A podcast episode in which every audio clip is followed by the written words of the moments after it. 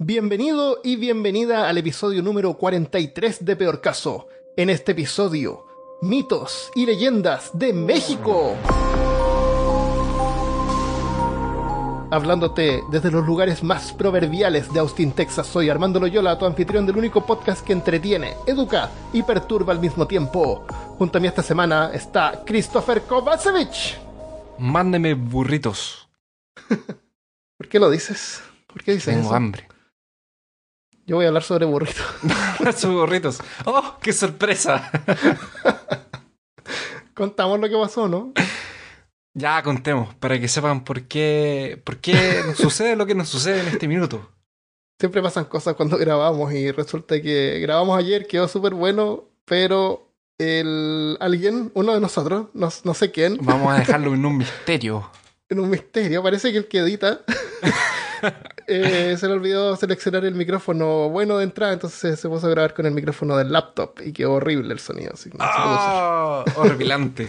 Sí, Niveles Así que- lovecranianos de horripilantez. claro. Así que queremos que tengan un buen día lunes, así que estamos grabando hoy día, que es día sábado. Mañana eh, trabajamos igual. Bueno, yo trabajo los domingos, tengo que trabajar mañana y lo termino de editar en la tarde. Así que démosle con los mitos y leyendas de México. Mm, Finalmente, después de habernos pedido por semanas este Es tema, verdad. estamos aquí con felizmente entregándoles los mitos y leyendas de México, o por lo menos lo que nosotros pudimos encontrar.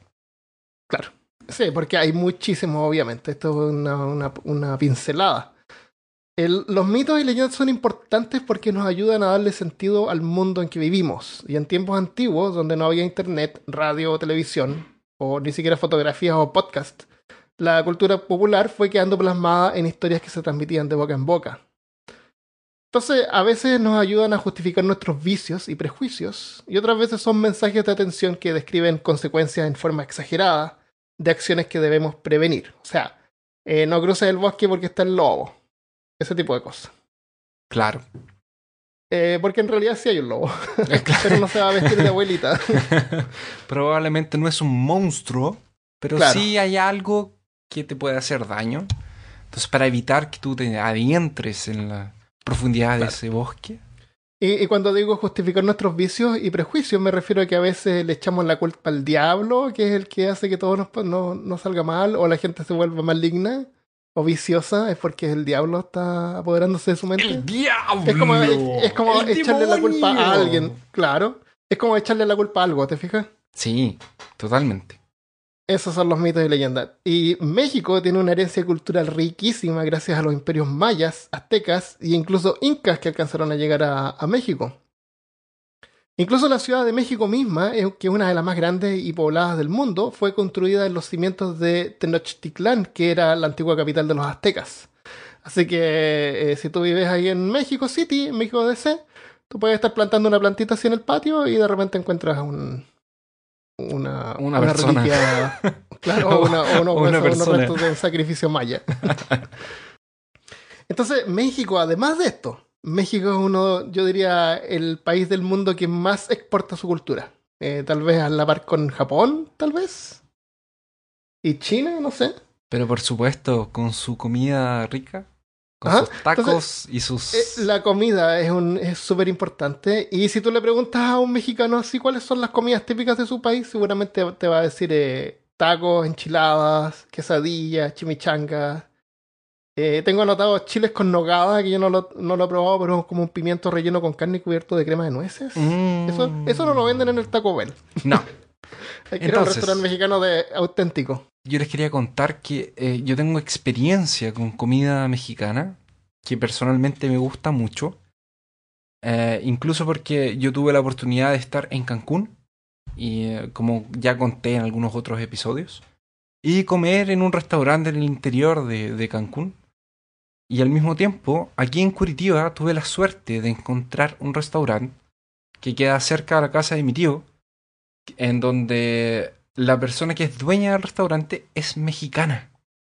Eh, Entonces, estamos hablando de Brasil. eh, en Brasil, raro, en Curitiba. Entonces estamos hablando de que las chimichangas, eh, las, esas tortillas que son como de... Las quesadillas. Las quesadillas, Ajá. el... em, Esta carne molida, las enchiladas, Ajá. es- O, es- es- claro, está hecho con la mano, exacto, está hecho con la mano de un mexicano.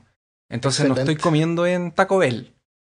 Y bueno, yo vivo acá en Texas y donde toda la comida en todas partes está hecha con la mano mexicana. Mm. Yo voy a contar una experiencia. Me pasó en cuando estaba en Texas, en Dallas. Fuimos a comer a. em, la primera vez que fui a comer a un. eh, chipotle. ah, chipotle, sí. Chipotle. Chipotle donde los burritos son del tamaño de un antebrazo de un bebé. Sí, es verdad. Oye, el, el origen de los burritos es, una, es uno de los mitos y leyendas de Ah, México. es verdad.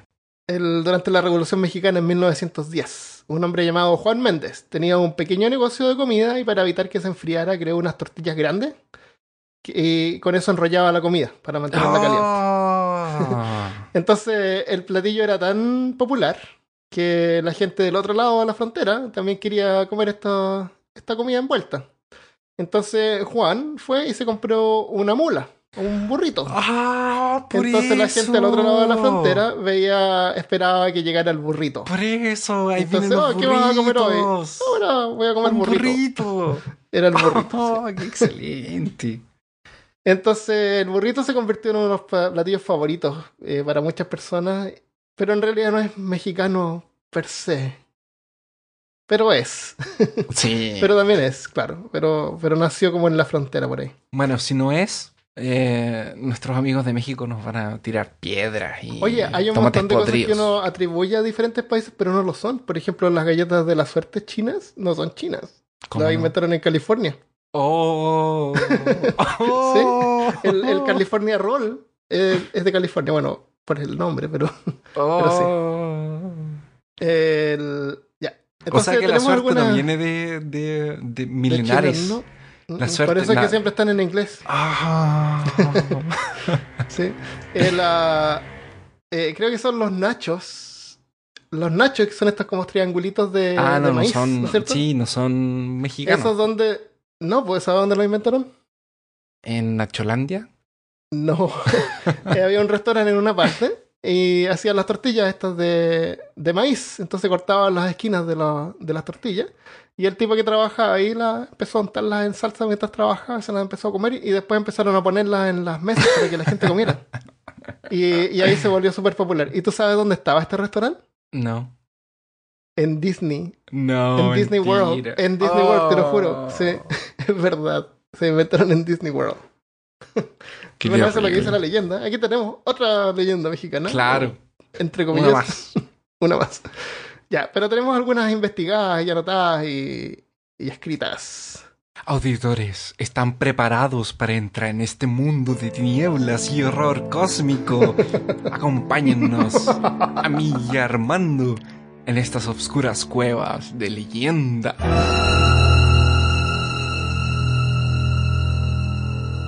El burrito cruzó el río El Grande, burrito cruzaba el río su, por cuanto su preciosa una carga. criatura parecida con un sapo comienza a levantarse entre el, el musgo. Era la migra. bueno, esta es una leyenda eh, precolombina. El- los mayas tenían eh, dioses, ¿no es cierto? Y había uno que correspondía como al demonio, que conocemos el ser maligno, que solamente trata de, de causar daño y cizaña y odio entre, los, entre la gente. Se le llama casca, Cacasbal, a veces Cascasbal, eh, K o K significa eh, ruin, feo, malo o maldito, y Bal significa escondido. Qué curioso como la terminación Bal es igual a, lo- a los dioses eh, como judíos. Sí. Eh, Baal y. Mm. Baal. Baal, claro. Eh, se le describe como una criatura de gran estatura, pero erizado desde todo su deforme cuerpo. El verlo provoca gran repugnancia. Posee muchos pies, muchos brazos, garras de cuervo. Y por todo el, cuer- por todo el cuerpo le cuelgan testículos parecidos al mono. no sé por qué pareció al mono, pero esa es la historia. La persona que escribió esto debe estar en contacto, debe haber estado en contacto con monos muy Claro, cercanamente. estaba tocando en alguna parte al mono y dijo ya. O, O a lo los mejor veía correr. Es así. o, ta- o Claro. tal vez la persona que escribió esto se encontraba en una, en una cabaña y su techo daba a los árboles, entonces los veía saltar de una ramita a otra. Entonces, Oh, bueno, pero claro, pero a lo mejor alguien vio a Cascabal y lo que vio aparentemente era lo que podría ser Testículos de monos. Sí. ¡Qué visión! Sí, ¡Qué eso. cosa maravillosa! Pero lo peor son, dicen que son sus ojos, que quienes logran verlos llameantes caen muertos en el acto. Yo prefería verle los ojos. Sí, yo, o entre el cuerpo cubierto de testículos de mono, ojo. Con los ojos pierdo, con los testículos ya pierdo la cordura. Eh, dicen que eh, causa la risa entre los hombres. Dicen que les susurra, haciéndoles creer que es su propia voz interior. Y en su Oh. camino deja árboles caídos y restos de animales muertos. A veces incluso come la carne de sus víctimas o bebe su sangre. Hay una leyenda maya que cuenta que un día Cacasbar estaba aburrido y daba vueltas por el campo volando en forma de un pájaro. Y de repente escuchó un perro llorar. Y se acercó para investigar y vio a un viejo pegándole a su perro porque no se quería levantar. Eh, por curiosidad, al día siguiente regresó y vio al hombre de nuevo pegándole al perro porque se había comido su desayuno. Se quedó cerca de la casa ese día y en la noche vio como el viejo de nuevo golpeaba al perro. No, no está claro si es que le dio rabia y quiso como impartir justicia o se quiso aprovechar de la situación. La cosa es que se acercó al perro, que estaba acurrucado afuera de la casa en una, junto a una pila de leña. Le dijo, ¿por qué tan triste, perrito? El perro miró al ave que se había parado sobre la pila de leña y le respondió en lenguaje secreto de los animales. Pero ¿cómo no voy a estar triste si mi amo me pega cada vez que quiere? ¿Y tú quién eres? Cacasbal descendió de la rama donde estaba y se paró junto al perro cambiando su forma de ave a su verdadera apariencia. Soy el dios Cacasbal y te puedo conceder cualquier deseo. Perrito, ¿no quisieras convertirte en un hombre fuerte para darle una paliza a tu amo? Solo te pediría tu alma a cambio. Solamente eso. Solo tu alma. No la usas. ¿La usas ahora? Pero- no la estás usando. Claro, estás durmiendo. Puedes dejarla, exactamente. Y el perro le dijo, yo, un hombre, nunca. Jamás. Cacasbal dijo, ese hombre tiene malos sentimientos, ¿por qué no lo abandonas? El perro dijo, es mi amo y debo serle fiel. Tu amo nunca te va a agradecer tu, tu fidelidad, pero yo podría ayudarte a escapar, te conseguiré una familia, vamos, pídeme lo que quieras y te lo daré. No voy a dejar a mi amo por nada, dijo el perro. No importa que no me quiera, no importa que me pegue, yo siempre le seré fiel. Soy un perro. Cacasbal se acercó aún más enderezándole una oreja que se había quedado pegada hacia atrás. Le murmuró, vamos perrito, sé que hay algo que quieres tener, solo dime. El perro que en esos días andaba con poca paciencia, para quitarse a Cascabal de encima, le dijo, ok, te daré mi alma a cambio de que me des un hueso por cada uno de los pelos de mi cuerpo. Oh. ¿Huesito con carne o sin carne? Eh, ¿O solo huesito? Solo huesitos, dijo. No sé, Pero era huesito podría haber de- aprovechado. Sí, para que tenga una carnita así como. Claro. Entonces Cascabal dijo, acepto. Entonces cuéntale, dijo el perro. Así que Cascabal se puso a contar los pelos del perro. Comenzó por la cabeza, luego el cuello, el pecho, las patas, y cuando iba llegando a la cola, el perro saltó y lo hizo perder la cuenta. Discúlpame, las purgas me están matando. oh, Mm, perdón. Perdón.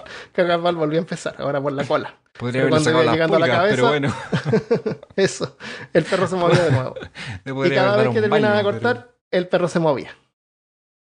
Así que 100 veces Cacasbal empezó la cuenta y 100 veces tuvo que interrumpirla porque el perro saltaba. Y al fin le dijo, no cuento más, me has engañado. Pero me has dado una gran lección. Ahora sé que es más fácil comprar el alma de un hombre que la de un perro. Así que con ma- con maligna risa, Cascabal se transformó en pájaro y se fue volando. Esa.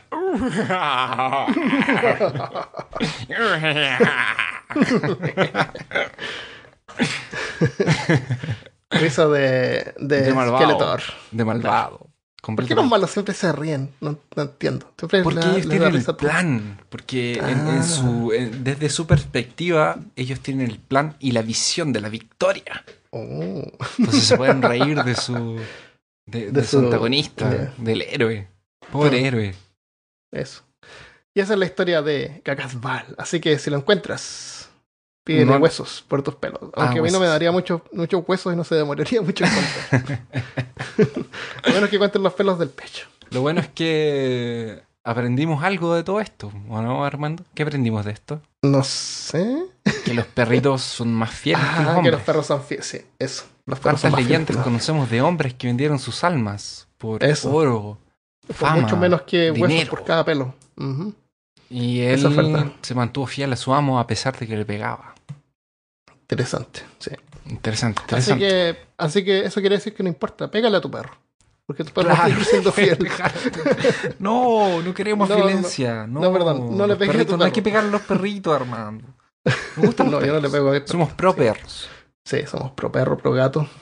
Eh, somos. Eh, eh, ¿Cómo dice So- la cara somos que somos? Somos inclusivos. inclusivos, sí, Con perros, gatos, A mí me gustan todos los animales. Lo único que no me gusta son los mosquitos cuando me pican. las baratas. Las baratas son ok si están afuera. Si están adentro me, me dan cosas. Porque acá vuelan. Claro. y son enormes. Tiene un pequeño Claro. detalle de que ahí vuelan y miden 30 Escorpiones. centímetros. Escorpiones también de repente se entran en la casa. Sí, pero los escorpiones tienen miedito, po, loco. Ay, no sé. Pero leí sí que si te pican no te matan, así que. Pero si pican a un gato. Ok. ¿Tenemos alguna otra historia? Auditores, ustedes están con nosotros hasta, esas, hasta estas horas de la noche. Adéntrense y vengan con nosotros a nuestros relatos. Escúchennos relatándoles los cuentos más terroríficos Macabros. y pesadílicos Pesadilla. de todos, los pos- de todos los podcasts que están en Latinoamérica.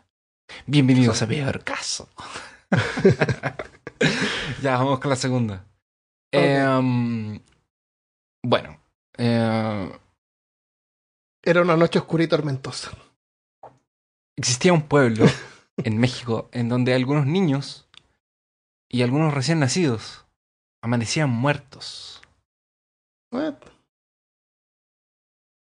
Y este ser que los consumía solamente aparecía en donde los pueblos no habían sido alcanzados por padres o por la religión. O por lo menos eso dice la leyenda. Ya.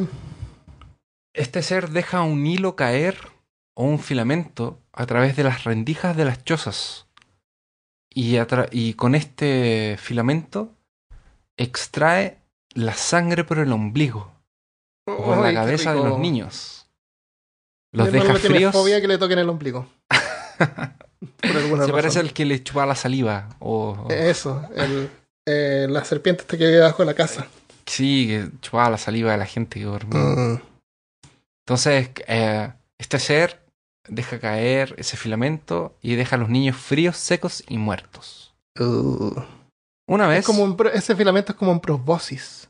Es como Proboscis es, el, es la cosa que un mosquito se te para y te, te, pincha, eso se llama proboscis, que es como una pajilla, bombilla o popote. como los aliens que hacen Claro.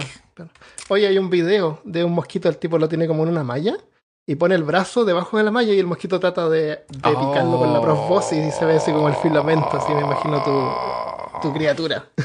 Ah, tratando de agarrar el ombligo del niñito. Claro. Un día, un leñador pasa enfrente de la casa de una mujer y esta mujer es muy flaca y pálida. Pero a su visión, esta mujer era hermosa. Mm. Eh, esta señora había perdido su marido en un pleito, que es como un duelo, y quedó viuda. No volvió a casarse y vivía sola y cerca de una montaña. Las mujeres del pueblo, que vivían cerca, decían que era una bruja, que no envejecía, aunque sabían que tenía muchísimos años. Los hombres que pasaban se sentían atraídos por ella. Esto claramente son celos. El cuchicheo de- de- del pueblo. El leñador se acercó un día a su casa y le pidió agua para tomar. Y esta mujer le dio. Y el, perro que el leñador traía junto con él le, le ladraba violentamente. Eh, este, el leñador, fue y le dio un golpe al, perrito así, para que parara de- de ladrar. Y se despidió, disculpándose con la mujer, y se fue al pueblo, a su casa, en donde su esposa lo esperaba, y justamente estaba dando la luz a un hijo de él que fue un niño. Ya, Ya. era de noche. Y rápido, el leñador fue a buscar al cura a la iglesia. Y el sacristán, que es el hombre laico que cuida la iglesia, le dijo que el sacerdote no estaba en el pueblo. El leñador se preocupó y se fue corriendo a su choza. Y le dio a su mujer y a la... em, Matrona. eh, a La la matrona. matrona, exacto. Entonces él llega a, la- a su, a su choza y le da a su mujer y a la matrona les da un machete. Y les dice, cuidado, defiéndanse. Al esposo re- recién de haber tenido un hijo. Exactamente. Entonces él salió afuera y se puso a ladrar. Porque sintió un silbido que venía y venía más cerca de, de la choza. ¿El leñador se puso a ladrar? No, el perro que Ah, el estaba perro con él. del El perrito de él que estaba con él lo siguió todo el camino. Ah, ok. Entonces este silbido se oía cada vez más cerca y el campesino estiró la onda y le rogó a Dios para no fallar y proteger a su hijo. Entonces lanzó una piedra con su onda y en la penumbra le dio a un ser en medio de los ojos. Y este ser se fue silbando. Al otro día, el hombre se fue a buscar el resto de la leña que había dejado atrás cuando regresaba de su casa. Entonces pasó y dejó unos leños en la casa de la mujer que le había dado agüita el día anterior, como agradecimiento por, por, por su generosidad. El perro entró a la casa y empezó a ladrarle a la mujer y a corretearla para que saliera de, de- de la cabaña. Ella le gritaba que, lo- que la dejara en paz, que la largara. El perro la mordía y entró para agarrarla. Y, o sea, el leñador entró para agarrar al perro y sacarlo porque el perro estaba tratando de morder a esta mujer. Claro. Y vio a la mujer muy vieja y su cara morada y media ciega de un ojo, porque una piedra la había Oh. acertado en medio. Ayer estabas bien, le dijo el hombre, no estabas así de ciega. Y le dijo, y él le dijo, tú eres la chorca. Yo voy a explicar qué es eso. La señora reía a carcajadas macabras. y ella le dijo, tu hijo se salvó anoche, pero hoy va a morir. El campesino desenfundó su machete porque tenía tres. Uno se lo dejó a la mujer, Claro, otro matrona. a la matrona y él tenía un tercero. Debería haberle Machete. dado uno al perrito también. Sí, yo creo que él se llamaba Machete. Tenía- el perrito tenía un machete en- entre los dientes. Chiquitito. Eso. Y fue, desen- desenfundó el machete y le dio en la cabeza. Y la cortó. De un golpe Oh. muy eh, Certero. limpio. Ah. La cabeza cayó y la metió en un saco. Entonces se fue directo a la iglesia y la llevó, y la llevó para que el cura la viera. Se espantó, ya que... eh, ah, per- perdón. Ya que era una cabeza. Tomó la cabeza, la metió en una bolsa y la llevó a la iglesia. El cura abrió las puertas de la iglesia y se espantó. ¿Por qué crees tú que se espantó? Porque vio al tipo llegar con una bolsa. Con un machete en la mano, un perro con un Con un machete y una eso. cabeza en una bolsa. Eso. Me imagino. No, no se espantó por eso. Se espantó porque cuando el hombre vio la bolsa, vio la figura de un monstruo. Y en ese No momento era, la- no era la vieja. no era la vieja, era un monstruo. Y en ese momento el padre le echó agua bendita y la incendiaron. Y entonces la enterraron en un lugar donde nadie sabe. Esta es la leyenda de la chorca o la mujer lechuza. Se trata Ah. sobre esta bruja que vive en medio de la nada que se roba la vitalidad de los niños. de Que vivía porque la No, mataron. claramente el- el- eh, ahí le, le cortaron la cabeza, que está Claro. un poco difícil continuar con el negocio, pero claro. Pero a lo mejor es el concepto de, de claro, la claro. y hay otras que pueden tener el conocimiento Pero arcano. me parece como una, una arpía que viene Eso, con sí, sus alas sí. y se lleva a los niños. Eso. Bueno, hay niños que se portan mal. Por eso que se los lleva al hombre del saco. Eso. Y si tu hijo se porta bien, dale un machete. Pásale un machete. Claro. Regala Machete. un machete a, a- a los 5 años. Yo iba a decir un Kinder sorpresa, pero un machete Es- también puede ser. Un machete, sí. Parece que es la solución. Excelente. Esa es la lechuza o la chorca se llama. La chorca. Chorca. Yo tengo otra historia. Esta es una historia más contemporánea. Es en Ciudad de México. La leyenda cuenta que en un callejón del barrio de Cochoacán, el mal ha habitado desde hace mucho tiempo. Pues en diferentes puntos de la historia. Varias tragedias han ocurrido en el lugar. Y como consecuencia, un montón de presencias paranormales se manifiestan hasta el día de hoy. Generalmente, por las noches. Cada tres palabras, entonces era un... Este podcast durará como dos horas. La historia más popular sucede a fines de los años 30, cuando en el vecindario vivía un soldado de personalidad huraña y un niño que, atraído por su uniforme y sus armas, siempre quería jugar con él. Cuentan que un mal día, molesto por la insistencia del niño, el perturbado militar perdió la paciencia y lo golpeó brutalmente hasta dejarlo agonizando. Luego, para finalizar su bestialidad, ahorcó al pequeño colgando de un árbol de aguacate que había en el callejón. Y después, después escribió un libro sobre parenting. Claro, parenting y cómo hacer crecer aguacate. Aguacate son paltas. Abocado. Después, la verdad es que después de esta experiencia, el soldado se transformó en un profesor de escuela básica. Claro.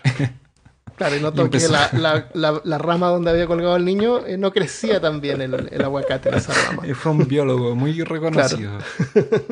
Y yo no entiendo hasta el día de hoy por qué no le llevó el hijo a los papás. Así como, oye, Eso. Es que a lo Este- mejor lo molestaba mucho y era un, un militar perturbado. Estaba loco, estaba loco por la guerra. puede ser, tal vez. La guerra le- lo hizo así.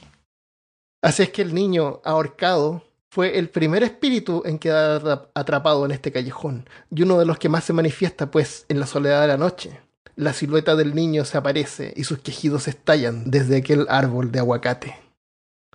Un altar dedicado a la Virgen fue construido justo detrás del árbol, con la intención de apaciguar al atormentado espíritu.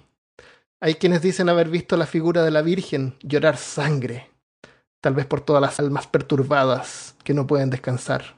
Porque el inocente niño no ha sido la única víctima de este callejón maldito. Otra de las aterradoras historias más contadas ocurre en una de las antiguas casas del callejón, donde habitaba una familia que jugaba con la Ouija. En un principio las sesiones espiritistas parecían divertidas e intrigantes, hasta que una noche arribó un ente maligno a la tabla y comenzó a espartir cizaña y rumores entre los presentes. Era tan terrible todo lo que decía que el padre no pudo soportarlo. Perdiendo también la cordura por completo, decidió matar a cada uno de sus familiares con una escopeta. Falló su, su rolaje de, de cordura. Falló. Falló Le salió un rolaje de 100. cordura. Eso. Qué horrible. Y posteriormente los enterró en el jardín. Oh. Después de ese terrible episodio, la casa quedó catalogada como una de las más embrujadas de Ciudad de México, pues al pasar la medianoche, cadenas que se arrastran se escuchan dentro de la propiedad, junto con aullidos y lamentos que a veces son acompañados de sombras fantasmales deambulando que se pueden ver a través de las ventanas. Entonces la culpa no es del soldado, es de la- desde el callejón. El callejón a lo mejor tiene algo que ver. Tal vez es como un punto para el infierno. Eso. Hay, hay otro evento. Cuentan de una niña que fue atropellada frente a la Virgen detrás del aguacate. La leyenda cuenta que cuando estaba a punto de morir, Aguacate es falta abocado. palta para los chilenos, O abocado para lo- el resto. para el resto del mundo. La, la leyenda cuenta que cuando estaba a punto de morir apareció el diablo. Ah, podría haber sido el cacasbal. Tal vez era el cacasbal. O tal Y le vez lo ofreció- mismo. Eso. Y le ofreció un trato para salvarse. La niña aceptó el pacto, pero el demonio la engañó. Y se la llevó al mundo Oh. oscuro, del cual a veces ella puede escapar. Pues alrededor de las 3 de la mañana, la hora del diablo, puede verse a la pequeña con un rostro desencajado en el lugar donde murió, lamentándose por haber hecho un trato con el demonio. ¡El demonio! Estas tragedias son solo algunas de las que han azotado a este lugar, y al menos hay menos una docena de leyendas alrededor de este callejón, en la zona de Cochocán, donde además de espíritus, es también habitado por el mismo diablo. ¡El demonio! Oye, pero qué terrible. Qué terrible vivir por ahí y que pase algo. Oye, pero qué... Ver.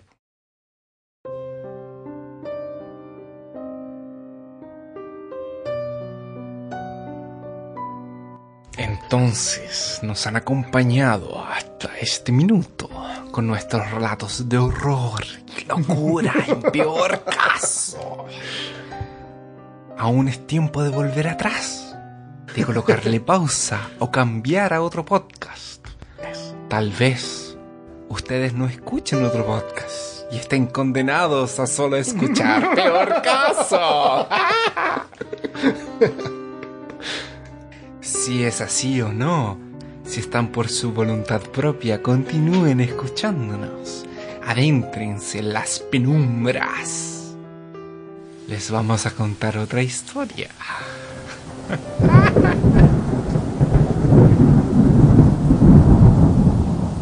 En 2001, un hombre muy asustado hace una llamada telefónica a un programa en México. Este programa es llamado La Mano Peluda. La Mano Peluda. La y Mano él les cuenta su experiencia con algo sobrenatural. Javier Trujano es un hombre que vive en México. Dice que él se estaba yendo de Ciudad de México Hace varios años. pues. hace varios años atrás. Esto es un relato antiguo, donde la radio era muy Joven. eh, joven. Él dice que está manejando por un lugar que es el Columpio, que es una zona interior. Y después que dice, dice que después de dos o tres barrancas, en la oscuridad de la sierra, en la noche, en medio de la madrugada, en donde se supone que hay muchos brujos, y su madre ya le había contado historias sobre ese lugar, dice que no sabe desde dónde, pero salió entre la noche, entre los árboles, un búho y se estrelló contra su parabrisas. Su parabrisas no era un parabrisas común, es un parabrisas de casi 3 pulgadas, porque él transportaba vehículos de protección desde Ah. México hasta una ciudad cercana, Vehículos blindados. vehículos blindados. Una parabrisas de, de casi 3 pulgadas requiere de unos 2 o 3 tiros en él para que se trice o tenga alguna fractura. Pero en este caso, el búho dejó una fractura como si fuera de un choque directo. Es como esta telaraña que se abre en el parabrisas. Esto ¿Tú sabes, no por podría qué, ser. ¿Tú sabes por qué pasa eso? No hay que ver. No, no sé por qué pasa eso. Porque el, cuando el parabrisas se rompe, para que no te salten los pedazos de vidrio hacia adentro y te dañen, Ah, sí. eh, son dos láminas de vidrio con un pegamento al medio. Entonces, aunque se rompe el parabrisas, queda pegado. Por Sí. eso queda como la telaraña. Interesante. Em, a pesar de que una bala, de que una bala no puede atravesar este parabrisas, pero con el choque con el búho casi se destruyó. No era la Entonces- chorca, espero.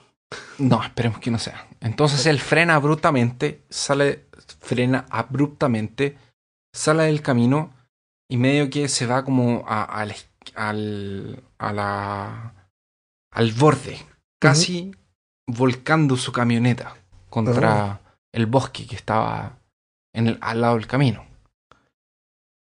Entonces este hombre eh, recupera su aliento, prende su camioneta de nuevo el motor eh, enciende y se va en, en retroceso. Y cuando él estaba volviendo el camino, siente como si pasara por encima de un tronco. ¡Tac! tac. tac. Mm. Cuando sus focos del auto están eh, apuntando hacia el, hacia el frente de la carretera, él ve un Ajá. hombre. Un hombre grande, moreno, de cabellos largos y desnudo, en medio del camino. Entonces Javier se baja del auto, va a inspeccionar a este hombre y ve que está con su cara de su parte derecha completamente destrozada. Entonces se vira, mira el vidrio y ve que estaba con sangre. Ahí él se encontró en una situación en donde tenía una persona en el suelo muerta, su la imagen de un búho volando y claro, su camioneta con un parabrisas con sangre. Entonces entra en pánico porque piensa que nada de esto puede ser algo bueno y entra en su auto. Y se va por el camino rural nuevamente. Después de algunos metros, su camioneta empieza a fallar. La luz empieza a parpadear hasta que se apaga. Y el motor empieza a estar como con tos hasta que para. No sé O cuál es el térmico mecánico para eso, pero debe haber sido muy aterrador. como con tos. Estaba con tos. Es como cuando se te empieza a- a- a terminar la, la gasolina. Exactamente.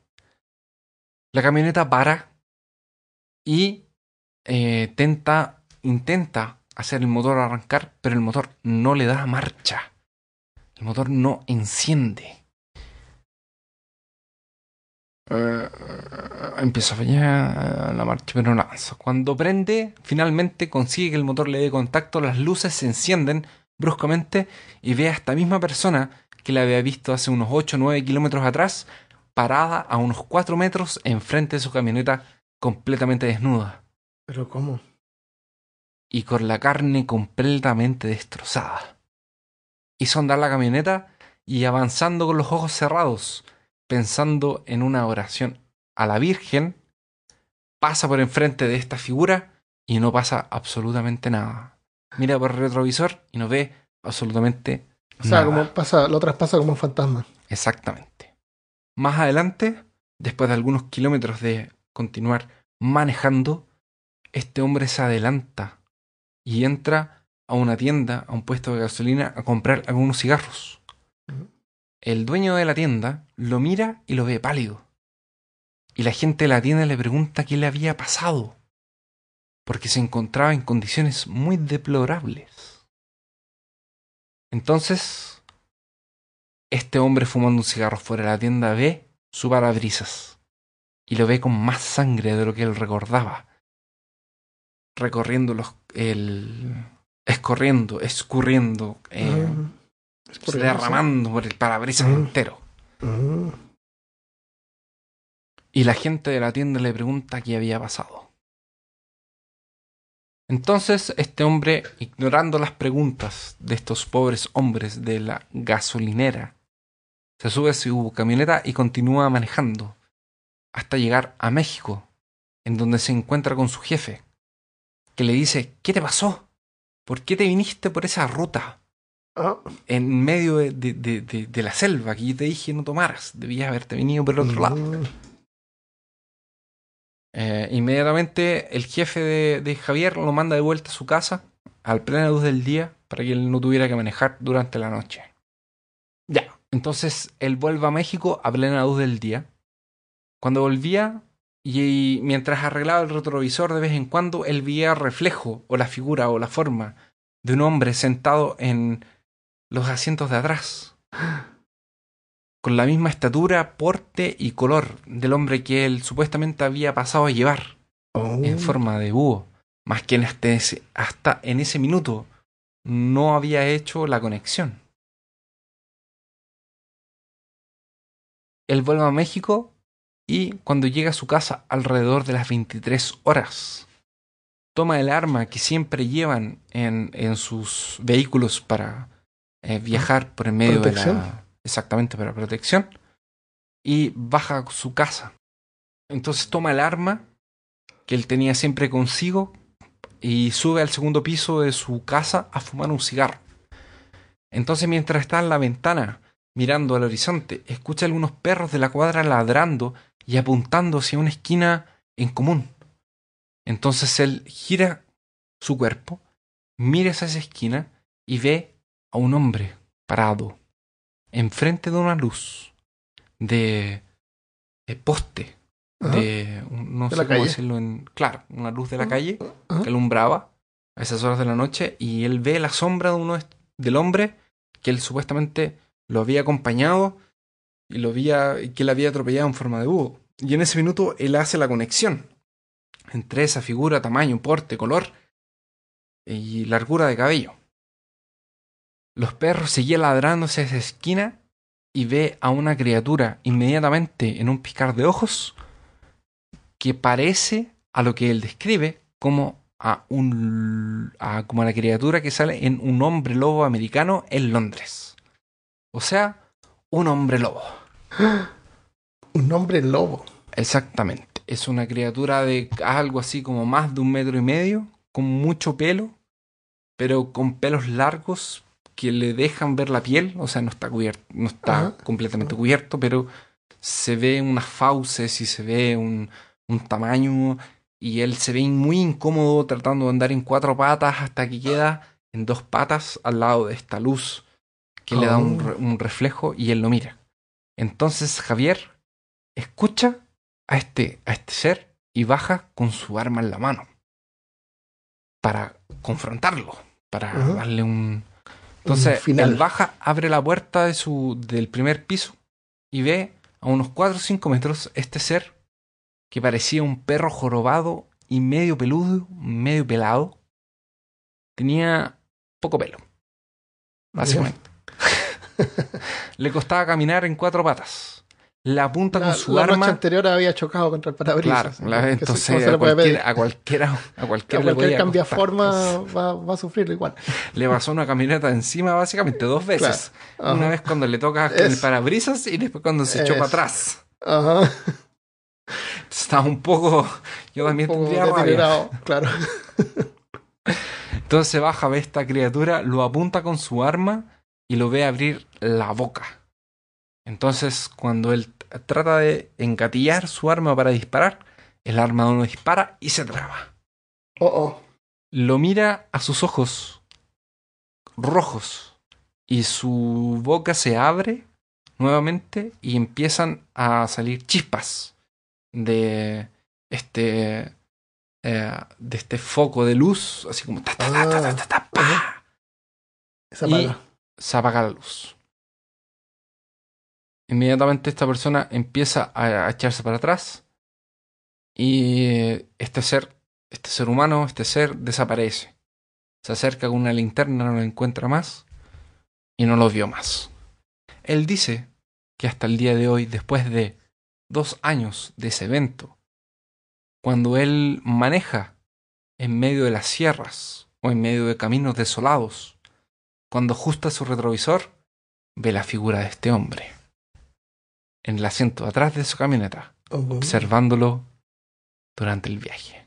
Imagínate estas criaturas cuando cuentan estas historias entre ellos y cuentan la leyenda de que él una vez iba, iba volando inocentemente y de repente pasó una Oh, camioneta y lo Yo estaba volando, pasé de, Claro. una carretera para la otra y apareció una camioneta, me atropelló, Claro. yo me caí al Y después suelo. lo, lo sigo para pedirle explicaciones pedirle me, explicaciones. me quería matar con una escopeta. Salió con Porque, un arma. porque en la práctica esta criatura no le hizo nada. Se presentaba, ¿no? a lo mejor quería decirle algo. quería- A lo mejor le quería decir, oye, ¿qué te pasa? Claro, Me atropellaste. claro, Más cuidado. claro. Hay que tenerle eh, paciencia.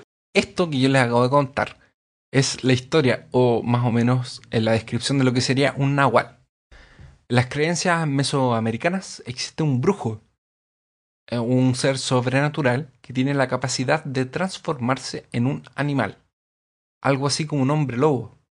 Cada Ah, persona es un tiene cambia forma porque también Claro, se transformaba es en, un, en lechuza. Exactamente. Ah. Cada persona cuando nace tiene un espíritu con el- de animal con el que se encuentra conectado.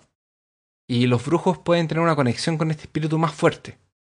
Esto les da la capacidad de adquirir habilidades o sentidos de acuerdo al animal con el que ellos nacen conectados. Así como un olfato agudizado, eh, fuerza, visión nocturna, entre otras cosas. Eh, los brujos ahora ellos son capaces de ir más allá. Ellos pueden conectarse con otros animales, en el caso de este nahual estaría conectada con una, eh, con una lechuza y con un lobo, por ejemplo. Ajá. que- y Claro. estaría en un nivel tan alto que él podría tomar la forma de este animal. Pero no tan alto como para volar bien. Para, para volarlo tan Claro. bajo por la Es carretera. que el- una lechuza tal vez, con su visión nocturna, las luces Ah, del- que el de la camioneta claro. lo Eso puede ser. desorientaron, ¿cachai? Mm.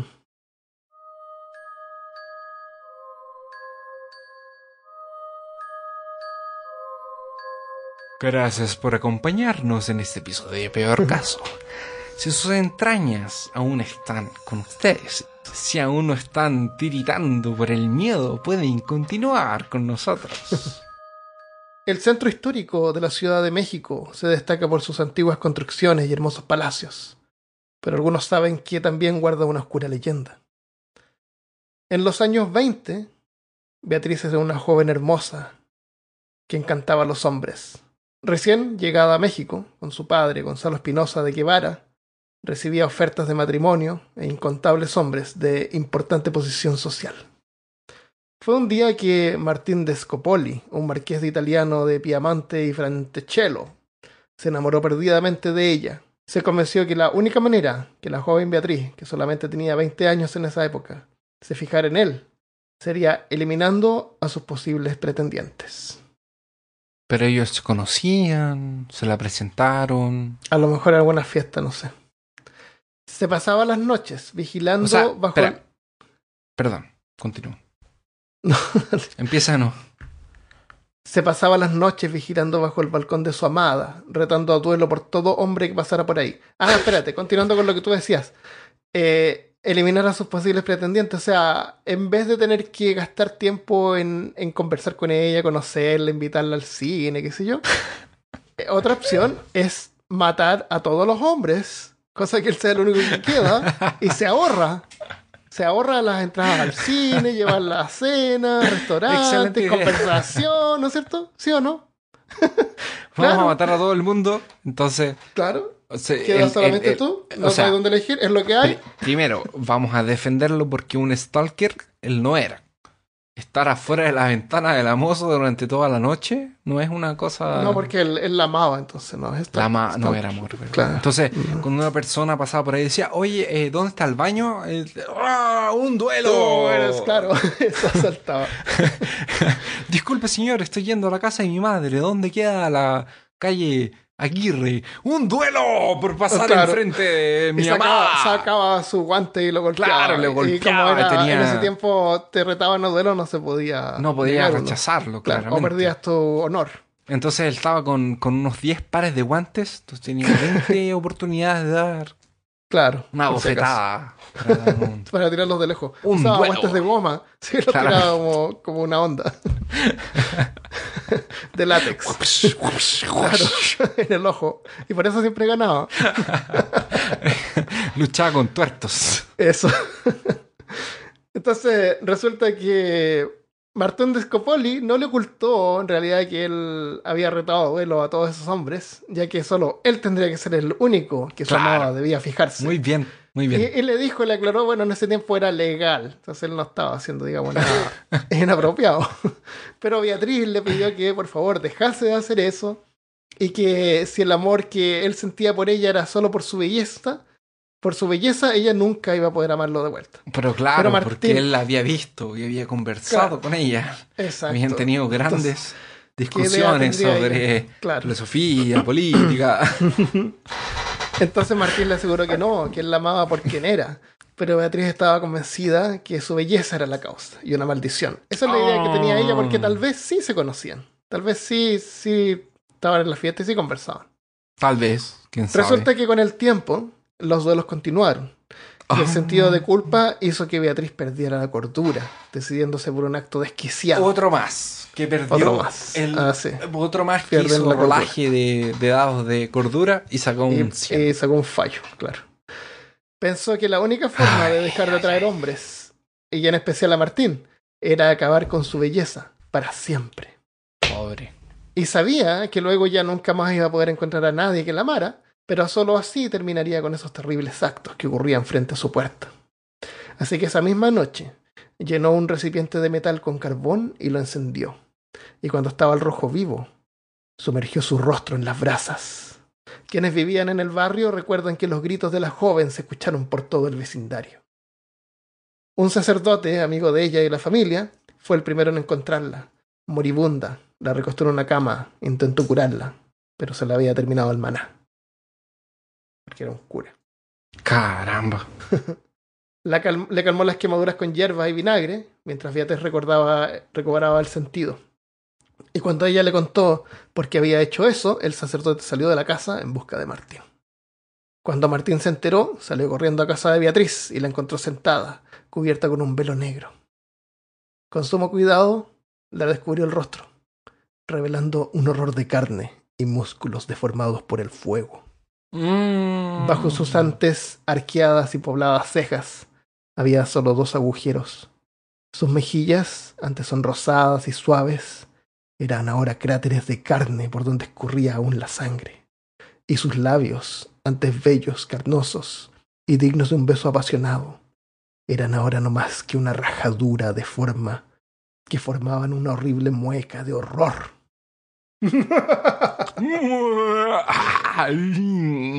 Habiendo ya perdido el mayor de sus atractivos y terminar con la cara toda quemada, Oh. Martín continuó observándola y cuando reaccionó se arrodilló y le dijo con ternura que él la amaba no por su belleza física, sino que por sus cualidades morales, generosidad Ah, y nobleza. Era verdad, era verdad. De ese modo ganó finalmente el corazón de Beatriz, quien seguramente habría llorado de felicidad, pero como no tenía glándulas no podía- lagrimales, movía la Como cabeza tenía ojos. un poquito como de lado. Claro, movía Como tenía sus glándulas lagrimales repletas de acero. Claro. y de metal derretido. No, puso la cara en carbón. No era metal derretido. No es Terminator. No era una fundición, era el carbón. Entonces cuando lloraba Carbón. le salían pedritas de carbón, le salía ceniza. Eso, claro.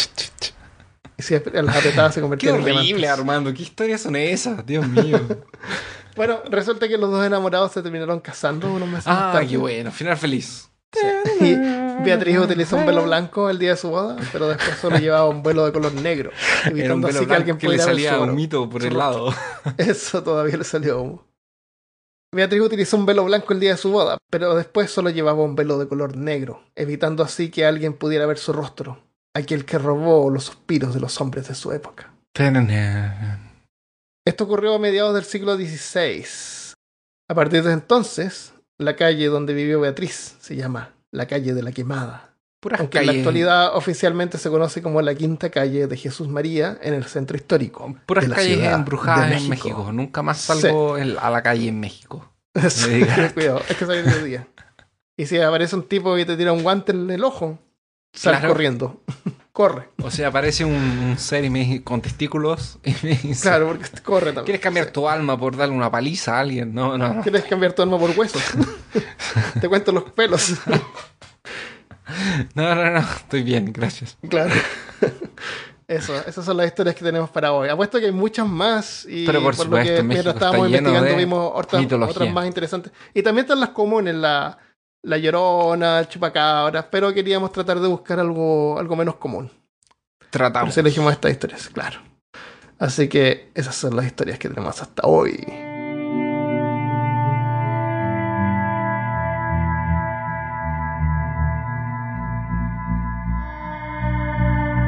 Muchas gracias por escucharnos una vez más. Eh, es todo hasta aquí y ahora los saludos. Eh, tengo un saludo para RYHF. Estos son de revisiones de Facebook. Primero, qué pulento podcast. Eh, debe ser chileno. Pulento significa genial. Eh, de regreso a mi niñez buscando historias raras donde podía. Estoy enganchado desde Spotify y me acompañan todos los días. Me gustaría, me gusta mucho el tono de Kawin. Kawin es como Ah, desorden. no, como así? Caos. Nosotros pelando Caos. a las personas. Le dan hablando a- mal de otras personas por las espaldas. Eso. El, los episodios. No, pero también significa caos, como desorden. Ah, ¿dónde? Eh, Cagüines es pelambre. Claro, también. Eh, Paciencia, hermano, paciencia. episodios Y que sean chilenos me llena de orgullo. Felicitaciones, sigan así. Muchas gracias, RGHF. ¿Cómo Muchas se llama? Se gracias. debe llamar Rogelio, porque es RG, ¿no? Ah, no sé. Rogelio Hernán Fres. Tal vez. Otra. eh, otra re- eh, revisión. Review. ¿Qué? Eh, Diego del Valle dice: Excelente podcast. Sin duda alguna para mí, el mejor que he escuchado. Eh, y sí, tengo que reconocer que lo descubrí en Spotify un día siendo random. Qué bueno, me alegro porque hay harta gente que nos descubrió de esa forma. Y nos agrada que, que, que se queden. que se queden. Que las personas que nos escucharon por, por random en Spotify aún nos escuchen. Eh, Así, no así lo es como un- así es como uno encuentra los podcasts. eh, Sí. Buscando, pensar, de repente. Eh, no lo escucho en mi trabajo. Lo escucho en mi casa a camino a ella y luego de que salgo de trabajar. Me encanta el, equipo de trabajo que Hay, tiene. hay trabajo, hay trabajos en que uno puede escuchar cosas, pero hay trabajos en que no puede porque tiene que estar concentrado haciendo algo. Eh, hay momentos y momentos. o, o hay trabajos que están hechos para escuchar podcast también. Claro. Ahí, por eso te digo, porque hay, hay trabajo o cosas que uno hace Que puede. Que puede estar escuchando algo mientras hace otra cosa manual, por ejemplo. Está bien. Entonces, me encanta el equipo de trabajo que tienen y cómo informan. Entretienen y a la vez culturizan en todos sus programas. He escuchado casi todos sus capítulos, ya casi los 40 que tienen. Porfa, Armando Loyola, Christoph Kovacic, Cristian Rusinque, Malca y todos sus integrantes. Envíenme un saludo enorme, soy su mega fan. Los escucho desde Guanajuato, México. Entonces, Diego, te mando un gran abrazo y Armando también. Para Diego del Valle. Así como todo el equipo de Peor Caso.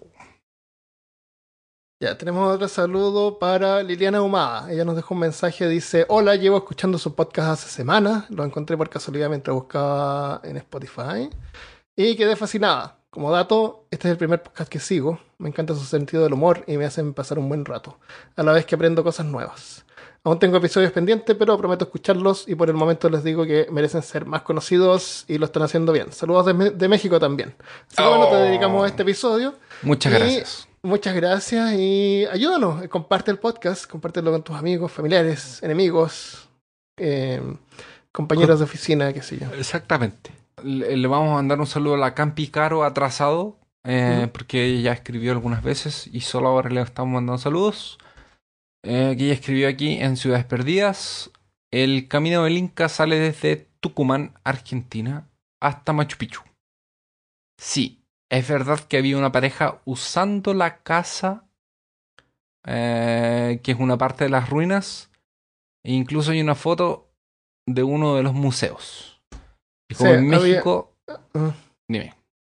No, era verdad, había una familia viviendo cerca de las ruinas. No Eh. en las ruinas. Aparentemente Sí. está muy cerca. Sí. Y como en México, que ahora no se puede subir, que es cuando yo conté lo de Chichen Itza, que no se puede subir al templo en la parte de arriba. Eh, antes me contó mi abuela que cuando ella fue te podías quedar a dormir y hoy ya no. Hablando de, de mm, Machu Picchu.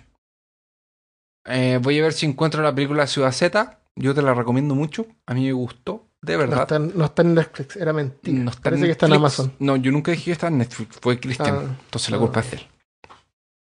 Me lo Y tiene por eso, que, pasar en por eso que se va. Por eso que Eso, viene y dice sí, esas cosas y se va. Claro, tiene que investigar primero. Y sigue esperando en un, su saludo. Entonces te mando un saludo ahora. Saludos. Estás en internet. Felicidades. Ya, y un Que último dice que es la parte que más importa. ¿Y qué? Ella nos escucha hasta el final porque dice que es la parte que más le importa. Ah, ok. Espero que hoy nos esté escuchando porque ahora le estamos Eso. mandando saludos. Hoy, ojalá, sí. Y si no, alguien que la conozca, que le cuente, por favor. Por favor. Eh, un último saludo para Isi Morales. Me encanta su podcast. Yo también soy de los que escuchan el trabajo, me hacen a menos el día y son muy divertidos. Saludos desde México. Saludos para Isi y saludos para todos los que nos escuchan desde México, que son como más o menos el 30% de nuestros Claro. oyentes. Mucho. Yo le quiero Así mandar. que un gran saludo y muchas gracias. Bueno, y le vamos a mandar un, un saludo también a Daniel Rodríguez por lo de One Piece. Eh, perdón. a nombre de todo peor caso. ¿Eso no más vas a comentar? Solamente Eso. Ok.